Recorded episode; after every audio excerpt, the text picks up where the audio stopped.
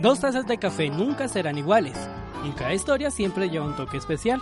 Acompáñanos en esta cafetería llamada De Parla y Café, un espacio para conocer a aquellos anónimos que transforman con su sabor la realidad de sus territorios.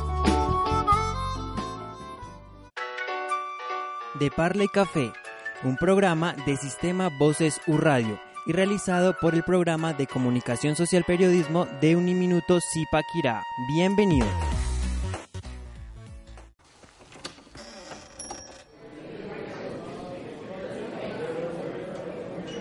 Hola a todos, bienvenidos a esta, la quinta emisión de su programa de Parla y Café.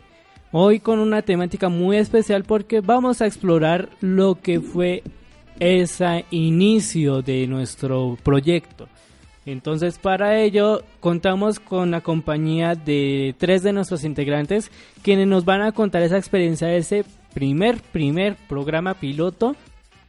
Entonces para arrancar este especial saludamos a nuestro compañero Juan Manuel Acosta. Hola Juan Manuel, ¿qué tal esta semana? Hola, ¿qué tal Iván? Un saludo muy especial a toda nuestra audiencia y a la mesa de trabajo. El día de hoy estamos con un programa muy especial, eh, con un invitado, bueno, muy especial también, que fue el que nos impulsó a crear este nuevo proyecto del cual estamos muy orgullosos y del cual ha tenido muy buenas expectativas. Hola Andrés, bienvenido a la mesa de trabajo. ¿Qué tal esta semana en su caso? Hola Iván, ¿qué tal? Hola a todos y nada, estoy muy contento porque el día de hoy vamos a traer a memoria la persona con la cual nació la idea para crear este, este maravilloso programa, así que muy contento. Hola Alejandra, ¿cómo vas? Hola Iván, muy bien, muchas gracias. Estoy aquí con toda la energía para presentarles un super invitado, eh, el cual nos impulsó en, en esta idea de, de Parla y Café. Entonces familia, comencemos con este especial, no sin antes recordarles que este y todos los programas que conforman la familia de Sistema Voces U Radio cuentan con la dirección del programa de comunicación social periodismo, profesor Ariolfo Velasco, y en el máster, quienes habla, Iván Rodríguez. Entonces arranquemos con este primer parte del especial titulada La Cata. La Cata. Una muestra de nuestro protagonista de hoy. Para arrancar con esta primera parte del especial, eh, vamos a conocer cómo fue ese proceso con el que arrancó este proyecto y para ello precisamente son nuestros compañeros Juan Manuel, Andrés y Alejandra quienes trabajaron en esa primera entrevista. Entonces Juan Manuel, ¿cómo fue ese proceso para buscar el entrevistado y por qué les llamó la atención? Bueno Iván, en ese momento estábamos cursando primer semestre el trabajo era de redacción periodística. El profesor nos puso como trabajo hacer la entrega de una entrevista. Entonces fue como buscar un personaje que hubiese realizado una labor para ayudar a su comunidad. Entonces, pues en ese momento estábamos con otro compañero, que por cierto le damos un saludo muy especial a Santiago Bojacá, es compañero del programa y él fue el que estableció precisamente el contacto con un bombero eh, del municipio de Chía, eh, muy amigo del papá precisamente. Y a partir de ahí ya establecimos contacto con él, eh, lo entrevistamos en, en, el municipio de Chía, donde reside nuestro compañero Santiago. Entonces ya para esta parte durante, ¿qué aspectos se tuvieron en cuenta, Andrés? Bueno, nosotros llegamos allá un poco, no un poco, no muy, muy nerviosos porque era nuestra primera entrevista, pues no sabíamos cómo iba a salir. Y pues no, todavía éramos, bueno, aún somos, pero en ese momento éramos más, más inexpertos que ahora. Pero no, él, él fue un, yo creo, todo un tipo con nosotros, nos mostró, pues nos, nos fue instruyendo, nos, nos dijo, no, mire, hagamos esto así, como que nos mostró el camino y eso nos tranquilizó mucho y pues no, yo creo que al final todo se vio ahí reflejado en el, en, el, en, el producto final porque fue una entrevista muy, muy llamativa, muy conmovedora por, por todo lo que se, lo que se dijo. Y ya para el proceso del después, aquí la persona que estuvo a cargo de la edición y para pulir esa joya entrevista que van a escuchar en unos minutos, aquí contamos con la presencia de nuestra compañera Alejandra. Entonces, ¿cómo fue ese proceso de edición de la entrevista? Y en especial, ¿qué retos hubo? Y cómo, qué opinión, que eso es lo que me llama la atención, ¿qué opinión tuvo el director del proyecto, el profesor Ariolfo, cuando escuchó el programa? Bueno, en este caso la entrevista. Bueno, nosotros ya teniendo como todas las grabaciones, pues lo que hice fue pasar a la parte de, edición. Eh, pues la experiencia estuvo muy chévere. En realidad disfruté demasiado el, el editar esta entrevista porque el bombero pues nos contaba muchas, muchas experiencias geniales, muy, muy como heroicas y también conmovedoras. Entonces creo que en la, durante la entrevista había una mezcla de muchas emociones. Digamos que esas emociones me permitieron a mí jugar con, con la música que iba a ir de fondo, con efectos que se iban a poner. Y bueno, el resultado final pues les gustó mucho a mis compañeros. Cuando han pasado 84 años desde aquella vez, ¿verdad? Ya, eh, el proyecto lo realizamos en primer semestre, pero igualmente es una historia que merece la pena ser contada. Y bueno, eh, al profesor le gustó mucho nuestro, nuestra entrevista. Digamos que hay una parte en la que es muy conmovedora y la música hace que la gente se conecte de una forma muy especial.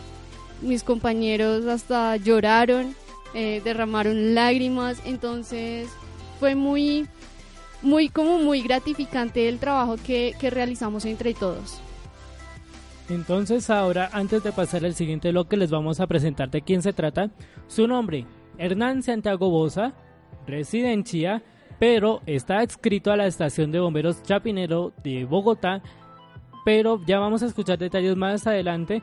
Por lo pronto, pasemos a esta sección que es quizás la más especial de Hernán Bosa y su parla. Nunca se sabe qué esconde, por eso inicia La Parla de... Entonces ya después de escuchar esta sección, entonces arranquemos de una vez. Alejandra. Bueno, hoy queremos darle la bienvenida a Hernán Santiago Bosa, quien es bombero. Hernán, cuéntenos qué lo motivó a ejercer esta profesión. Bueno, muy buenas tardes. Un saludo especial a los estudiantes de la Universidad Minuto de Dios, eh, específicamente a los que van a ser en un tiempo determinado profesionales en comunicación social y periodismo. Me presento, mi nombre es Hernán Santiago Osa, soy aquí de la ciudad de Chía, Cundinamarca. Me encuentro vinculado con la Unidad Administrativa Especial Cuerpo Oficial de Bomberos de Bogotá de la estación de bomberos Chapinero. En este eh, momento eh, funciono en orden jerárquico como, como, cabo de bomberos.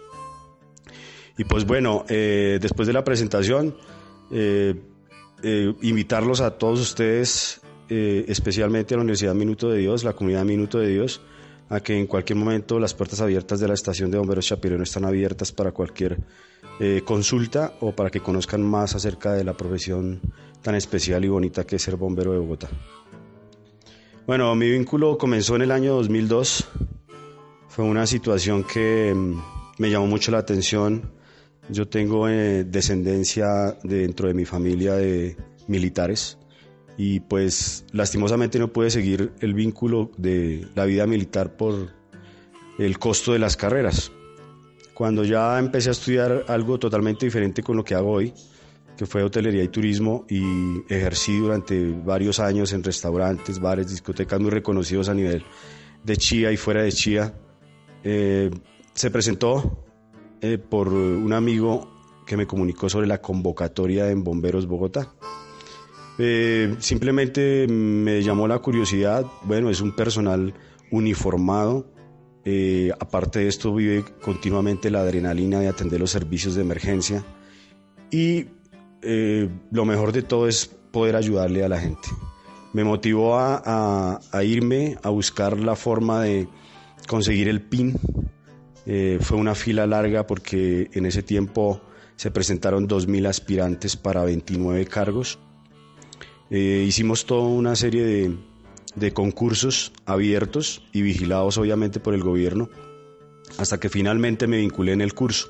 Un curso que duró aproximadamente cuatro meses y medio, donde nos enseñaron todas las diferentes técnicas y tácticas de rescate en todas las modalidades eh, a nivel de emergencias. Esta profesión trae muchos retos. ¿Qué experiencias le han marcado más durante este tiempo? Con base en todos estos 14 años de experiencia, pues fundamentalmente lo que me ha marcado son entre varias eh, el haber podido rescatar un bebé de un incendio en la zona de la calle 26 con carrera 13, una zona de inquilinatos. Realmente todo el mundo se incendió una habitación, se generó el incendio, eh, se llenó de humo todas las demás eh, habitaciones, todo el mundo salió corriendo porque estaba el humo ya asfixiándolos y así quedó un niño en una cuna. lo que milagrosamente ocurrió fue que para evitar en ese, eh, la credibilidad que tienen las mamás de colocarle una sábana al niño para evitar que los zancudos y los moscos lo molesten, esa fue la barrera para evitar que el humo entrara directamente a sus vías respiratorias y muy posiblemente en este momento estaría el niño fallecido. Eh, sin embargo, el humo no me dejó entrar y decían que habían quedado niños dentro de las habitaciones. Ingresé yo agachado tocando eh, muebles eh, simplemente en visión cero porque el humo no te dejaba ver absolutamente nada. Hasta que tanteé un catre y dentro del catre eh, eh tanteé las manitos del niño que se estaban moviendo sobre la sábana. Asimismo dije aquí está el niño aquí está el bebé me abrí mi chaqueta saqué el niño de la sábana lo metí entre la chaqueta y bajé, eso fue en un tercer piso, bajé los tres pisos y llegué al servicio de ambulancia y se lo entregué. Eh, pues es un servicio que a uno le ha dejado orgullo de saber que ha podido salvar la vida y más de una persona, en este caso un lactante que hasta ahora inicia sus años, sus meses de vida y puede ser alguien que marque la diferencia en este país. Y otros casos especiales porque bomberos y eh, siempre hemos tenido dos visiones diferentes y dos enlaces. Uno es con la vida y otro es con la muerte. Desafortunadamente también rescatamos eh, muertos, personas fallecidas, personas que cuando llegamos de la emergencia, como ocurrió en un deslizamiento en la zona de Usaquén, que lastimosamente cayó una luz de tierra sobre varias viviendas y sepultando a toda la familia, dentro de ellos padre, madre, abuela, niña de 14 años y niño de 3 años. Eh, también marcó muchísimo porque fuimos desesperadamente tratando de, sacarlos, eh, esperando que estuvieran vivos, pero lastimosamente sacamos solamente los cuerpos de todos y pues eso también marca muchísimo. Eh, la experiencia de los niños de Suba, los 21 ángeles, también fue una situación que marcó muchísimo en mi vida bomberil. Fue en los primeros años de ingreso donde fallecieron los, los 21 niños. y bueno, eso es algo que realmente entrar al detalle es difícil porque solamente recuerdo eh, mucha cantidad de sangre y niños despedazados. Eh, basándonos un poco en el enlace que existe entre la vida y la muerte, cuéntenos si ha sentido alguna vez que su vida eh, ha estado a punto de acabarse. Bueno, muy buena pregunta. hay que aclarar que todos los seres humanos de alguna u otra manera tenemos fobias o tenemos miedos. Lo importante de una persona cuando se vuelve un héroe o una persona que es valiente es enfrentar esos miedos y poderlos doblegar. Eh, obviamente nosotros trabajamos a nivel profesional y es una carrera ya que en algún tiempo será retomada por las universidades más prestigiosas de, Bogotá. Desafortunadamente ahorita no estamos respaldados por la Secretaría de Educación, pero será una visión más adelante que se vea esta profesión y esté en un pénsul académico. Eh, sin embargo, todos los días nosotros nos fortalecemos en capacitaciones a nivel nacional e internacional con instructores, más específicamente de Estados Unidos, que son los reyes de la seguridad y son como nuestros eh, líderes en cuanto a las enseñanzas a nivel bomberil. Eh, obviamente la industrialización aquí en Bogotá y las edificaciones eh, son totalmente diferentes a lo que son Texas, Hollywood, pero de ellos aprendemos muchísimo. El temor de perder la vida, claro, uno puede salir de la casa y no puede llegar. En esta profesión de los 14 años que yo eh, llevo, eh, he visto perder la vida de cuatro compañeros míos en el transcurso del tiempo por diferentes situaciones. Entonces, pues, por, más profesionalismo que exista, eh, existe una cantidad de riesgos que uno debe asumir.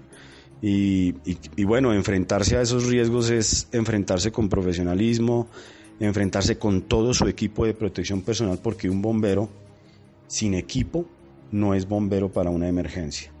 Eh, no podemos nosotros y nuestros equipos poder llegar a controlar, liquidar, rescatar, salvar, si no tenemos estos elementos como nuestras máquinas, nuestros uniformes y todos los elementos que tenemos dentro de los vehículos. Es motivante saber, eh, saber de que alguien te está esperando para que tú le brindes un apoyo. Y eso es lo que lo motiva a uno a salir, a trasnochar, a dejar el almuerzo servido, el desayuno botado, porque inmediatamente suena la sirena. Para nosotros es un llamado que es lo más sagrado que existe. Y por encima de eso, no existe nada más que nos motive a salir corriendo en ayuda de la gente. Entonces es un trabajo que fundamentalmente es de corazón, sin esperar nada a cambio. Eh, nosotros vamos con esa visión de que alguien está en auxilio, necesitando de la mano amiga y pues qué bueno poder aportar con nuestro conocimiento y nuestros deseos a una persona que lo necesita. Eso es lo más motivante. Y obviamente pues enfrentaremos todo ese tipo de riesgos. Gracias a Dios, los que creemos en Dios, yo creo mucho en Él. Eh, ha sido mi líder, el que me ha vigilado, el que me ha protegido, eh, sumado a toda la experiencia, sumado a mis equipos y seguiremos adelante, seguiremos adelante. Claro que se ha visto en riesgo mi vida en varias situaciones y, y bueno, aquí estoy todavía contando las experiencias, eso quiere decir que el trabajo que estamos realizando lo seguimos haciendo bien. Ahora nos quedamos con más joyas para el segundo bloque y además con una propuesta musical que esta vez viene de Argentina, la cual nos hablará rápidamente nuestro compañero Juan Manuel, pero de todo esto hablaremos en el segundo bloque. Por lo pronto los dejamos con una pausa publicitaria y ya regresamos. Una pausa para recargar las tazas en De Parla y Café.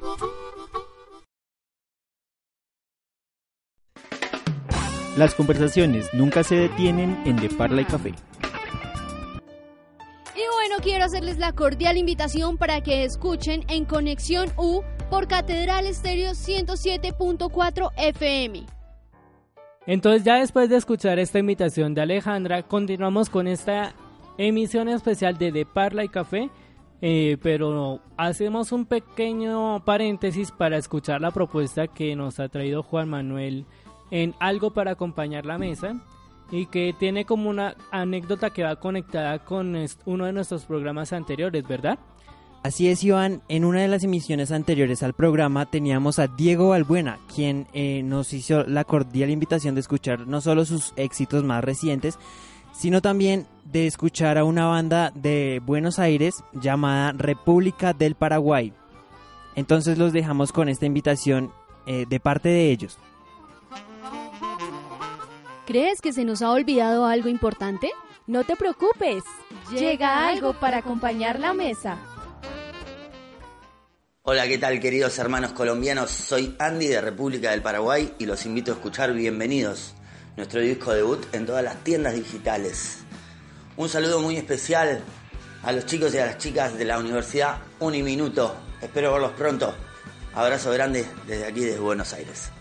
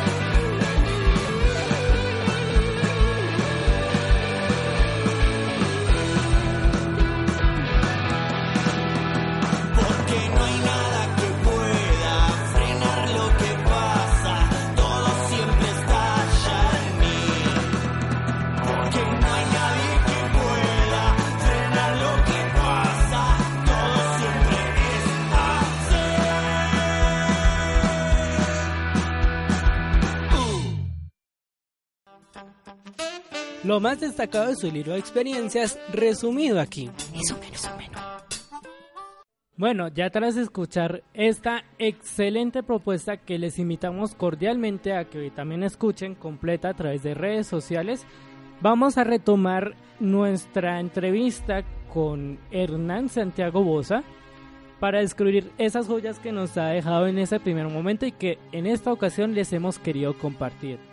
Entonces, señor Hernán, sabemos que usted ha tenido la oportunidad de atender varios eventos a nivel internacional pero que uno es muy especial por la magnitud fue el que ocurrió en Concepción, Chile.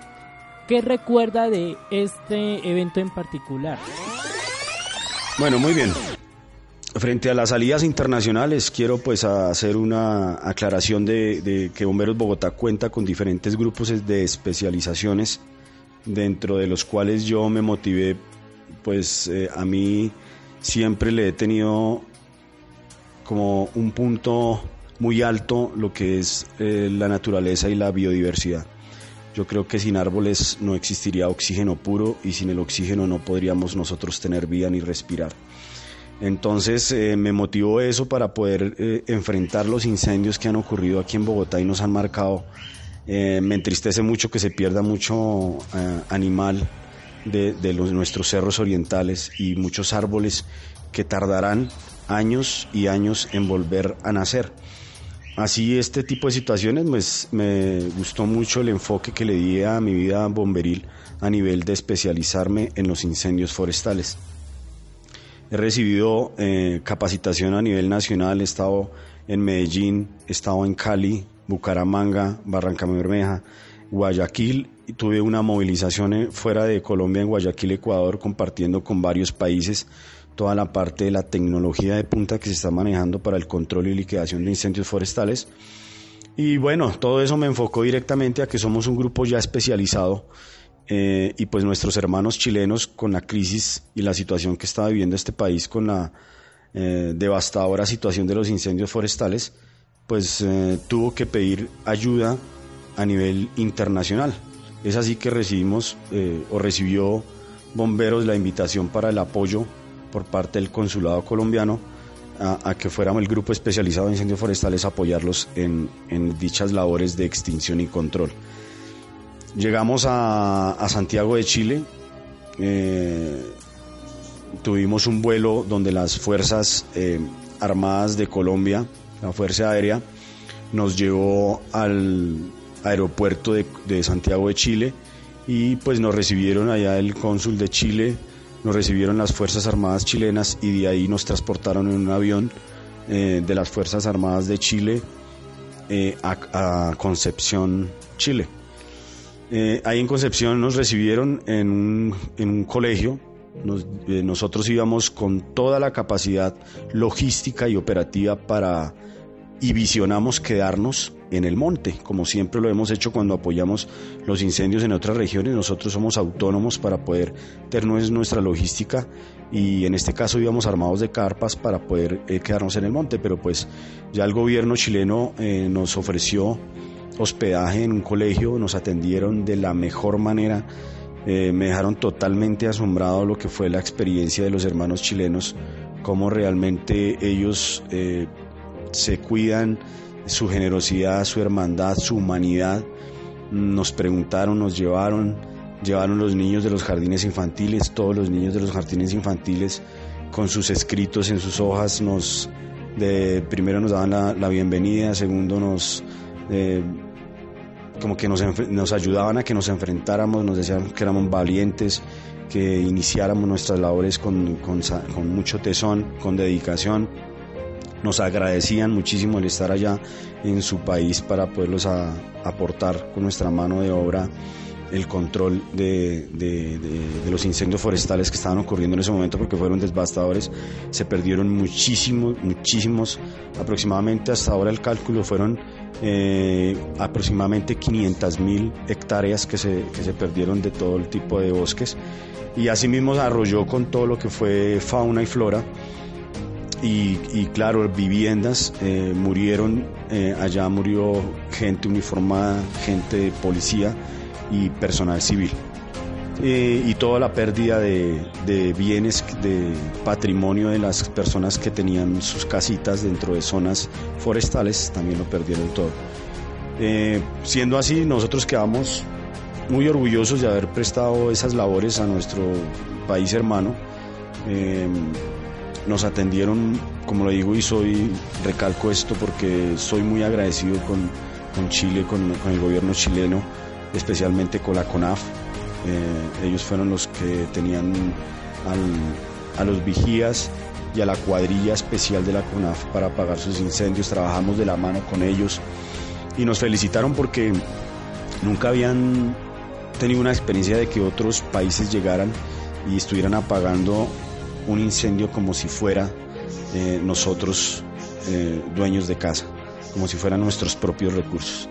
Entonces eso fue como que lo, que nos marcó verdaderamente con el tema de, Chile. Estuvimos 21 días en Chile. Eh, todo no fue trabajo, tuvimos en las noches unos espacios de descanso y de las visitas de los diferentes colombianos, porque la, lo que es la, colonia colombiana en Chile se manifestó haciéndonos visitas, eh, nos invitaron, nos llevaron las empanadas colombianas que no se ven en, Chile muy seguido. Y pues bueno, fue algo muy fraternal y, un trabajo muy grande que se hizo con ellos. La gente les da siempre gracias por su labor, ¿no? Lo que crea una relación entre el cuerpo de bomberos y el pueblo. ¿Esto ayuda a fortalecer el valor del bombero y de lo valioso que es su profesión?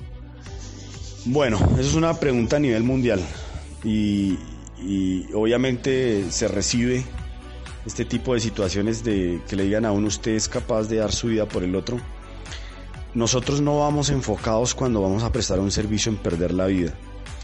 Vamos enfocados en ayudar y si hay una vida de por medio que, está en peligro, rescatarla. Entonces, pues eh, la pregunta está más allá de lo que uno va o de la misión que uno quiere ejercer. Porque si realmente yo sé que voy a perder la vida, pues tengo que poner un freno. Porque la situación no puede hacer de que yo sea una víctima más de esa emergencia. Eh, en algunos países, eh, y a veces es un sentido personal, de que se maneja dentro de la cultura de que vale más la vida de un rescatista que de una persona civil. Porque el rescatista puede volver a rescatar 20 civiles más, más el civil no tiene, no tiene esa condición. Sin embargo, aquí todos somos iguales. Pero directamente yo no salgo a perder la vida, yo salgo a rescatar y en ese orden de ideas eh, es difícil saber de que uno puede poner eh, en riesgo la vida o ponerla en determinado momento por otra persona. Sé que hay riesgos y que muy posiblemente me he dado cuenta que hay compañeros que han perdido la vida por, eh, por ese tipo de riesgos. Pero lo importante es saber llegar, saber trabajar y tener siempre el positivismo de que no van a pasar una calamidad como esa de perder la vida. ¿Cree que Colombia está preparada para atender las emergencias forestales? Bueno, Obviamente nosotros estamos eh, eh, a nivel de diferentes regiones. Hablo del distrito capital Bogotá, donde está la Universidad Minuto de Dios, donde está eh, una serie de, edificaciones. si ustedes observan hacia el costado oriental, estamos rodeados de cerros. Estos cerros son los pulmones de Bogotá, realmente, y debemos cuidarlos en cuanto a su plantación y en cuanto a su biodiversidad hablo de diversidad de fauna y flora. Eh, obviamente la pérdida de, un metro cuadrado de reserva forestal eh, nos daña muchísimas cosas, el clima, contaminación atmosférica, nos daña toda la humedad del terreno, la falta de humedad nos da erosión, la erosión nos produce deslizamiento y toda la pérdida de, vegetación que muy posiblemente, como al inicio les informaba, eh, podrán pasar muchos años para que vuelvan a nacer. En ese orden de ideas necesitamos de mucha colaboración de la ciudadanía. Actualmente hay una ley que es la ley 1523, que es la ley de gestión del riesgo de desastres, en la cual involucra responsabilidades. Y hablando de responsabilidades no es que si tenemos bomberos ellos son los encargados de apagar el fuego, no. Los encargados de que no exista la posibilidad de que ocurra un fuego en cualquier modalidad, ya sea en una vivienda o en un incendio forestal o en un vehículo, es toda la prevención que tiene que hacer los dueños de casa. La prevención empieza desde el hogar, la prevención empieza desde darle la importancia que en su casa, apartamento, oficina tenga un equipo básico para apagar un incendio como es el extintor. Y ahí quisiera dejar enmarcado y me tomo un poco el querer preguntarle a la comunidad de un minuto si realmente ellos, cada uno de los estudiantes de esta carrera y de otras facultades, eh, han analizado los riesgos que tienen dentro de su vivienda y han tratado de prevenir por lo menos teniendo un extintor eh, contra incendios en su apartamento. ¿Por qué se los digo? Porque he visto cómo eh, la gente sale de casa, ocurre un incendio y por no tener un extintor han perdido todo el patrimonio de sus vidas. Eh, y pues obviamente importantísimo que, exista ese elemento más todo el plan de emergencias y todo el plan que deben tener cada familia y hablando específicamente de su pregunta acerca del territorio de Chile, que si tenemos nosotros la capacidad de respuesta, quiero ser sinceros con ustedes y en este momento no la tenemos. Eh, si podemos cobijar y unirnos en, trabajo en equipo con la comunidad y con otros organismos que apoyan a Bomberos de Bogotá, haremos grandes labores. Pero Bomberos Bogotá eh, eh, tiene un déficit de personal, se está trabajando actualmente para el ingreso de, otras convocatorias para nuevos aspirantes a bomberos, para que podamos nosotros tener al menos eh, un número de personas por determinado número de habitantes. Acordémonos que Bogotá tiene ya más de 8 millones de habitantes y actualmente existen 400 bomberos operativos para 8 millones de personas. Entonces, si ustedes hacen el cálculo, estamos en un déficit eh, drástico eh, en cuanto a la capacidad de respuesta de los bomberos. Pero vamos trabajando, apoyados de, todos los gobiernos que han pasado a través de, en Colombia, de, decirles, bueno, apóyenos y hemos eh, recibido muy buenas respuestas en, algunos casos. Bueno, cuéntenos, eh, si tuviera un, un, superpoder para ayudar a evitar estas calamidades, ¿cuál sería? Uy, superpoderes, bueno, esto ya es un tema de, de, más ah, ficción, pero bueno, frente a su pregunta de algún tipo de superpoder, más enfocarlo a la realidad, es como trabajar de la mano con los gobiernos y evitar muchísimo la parte de la corrupción que tiene eh, el cáncer de en este momento en nuestro país es la corrupción. Hay dineros que se pueden dirigir y dineros que se han perdido, millones, miles de millones de pesos en capacitación a la comunidad, en capacitación a los niños, en herramientas de trabajo, en maquinarias, en vehículos de atención de emergencias, en más ambulancias, en más máquinas de bomberos, en más apoyo a la defensa civil, en más apoyo a la Cruz Roja, en más apoyo a los bomberos oficiales de Bogotá. Pero definitivamente ese dinero que se ha perdido a través de la corrupción, que son miles y miles de millones de pesos, eh, sería como enfocarlo a todo este tipo de situaciones humanitarias que realmente necesita Colombia.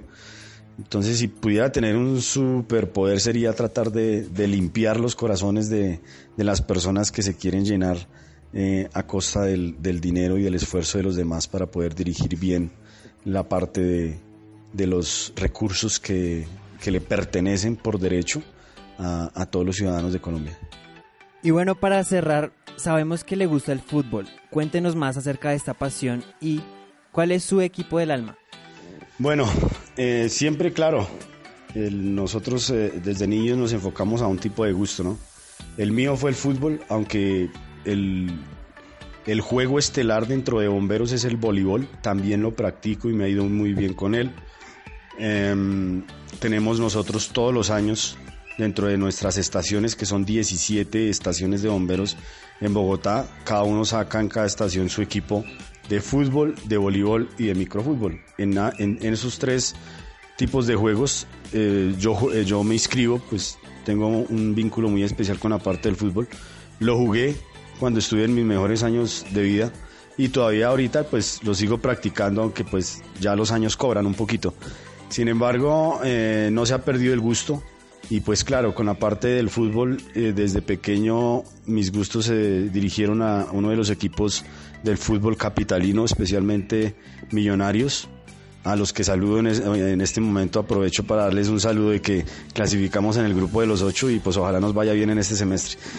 Y pues obviamente siguiendo la parte de, su pregunta con el tema de los gustos hacia el fútbol, claro, lo practico y llevo mi camiseta con orgullo, la camiseta de Millonarios.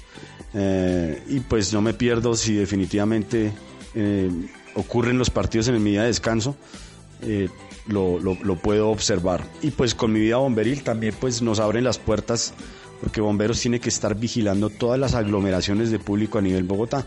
Y una de ellas son los juegos de fútbol a nivel profesional que se practican en el Estadio Nemesio Camacho El Campín, en el cual eh, tiene que ir una máquina de bomberos con una tripulación por el concepto de seguridad y de vigilar cualquier situación de emergencia que pueda pasar ahí. Entonces, pues he tenido la oportunidad de estar en, este tipo de juegos apoyando a mi equipo, obviamente sin poder saltar porque tengo que estar vigilando con mi uniforme y observando más a la gente que observando el partido, pero y otros juegos que se han presentado aquí en la ciudad capital. Para sorpresa de todos, al poco tiempo de grabar esta entrevista, Millonarios ganó el torneo finalización del 2017 tras enfrentar a Santa Fe en el primer duelo capitalino en esta fase de la Liga Colombiana. Bueno, ya tras escuchar esta joya de entrevista, nos vamos a enfocar aquí con el equipo para explorar lo que fue, tras presentar esta entrevista y lo que fue ya entrar a planear como tal el proyecto. Entonces, Juan Manuel, en específico, ¿qué nos comentó el director del ya cuando escuchó como tal el programa y ya tuvo la oportunidad de hacer la retroalimentación? Bueno, Iván, en general dimos muy buenas impresiones, se dejaron buenas impresiones con esta entrevista para ya luego, digamos que, mm, iniciar este proyecto de Parla y Café. Esta entrevista fue como el detonante, por decirlo así, de este nuevo, de este nuevo proyecto que, que estamos desarrollando. Y bueno, el director tuvo, siempre nos apoyó en esto, siempre ha estado apoyándonos de hecho, un saludo muy especial para él. Entonces Alejandra, ¿ya cómo fue ese proceso de el montar el equipo que ya desde hace algo más de un mes lo ha empezado a acompañar a toda la audiencia. Bueno, el proceso de nuestro equipo ha sido un proceso largo. Tuvimos que pasar un proyecto escrito, realizar todos los spots, también nuestra campaña de expectativa.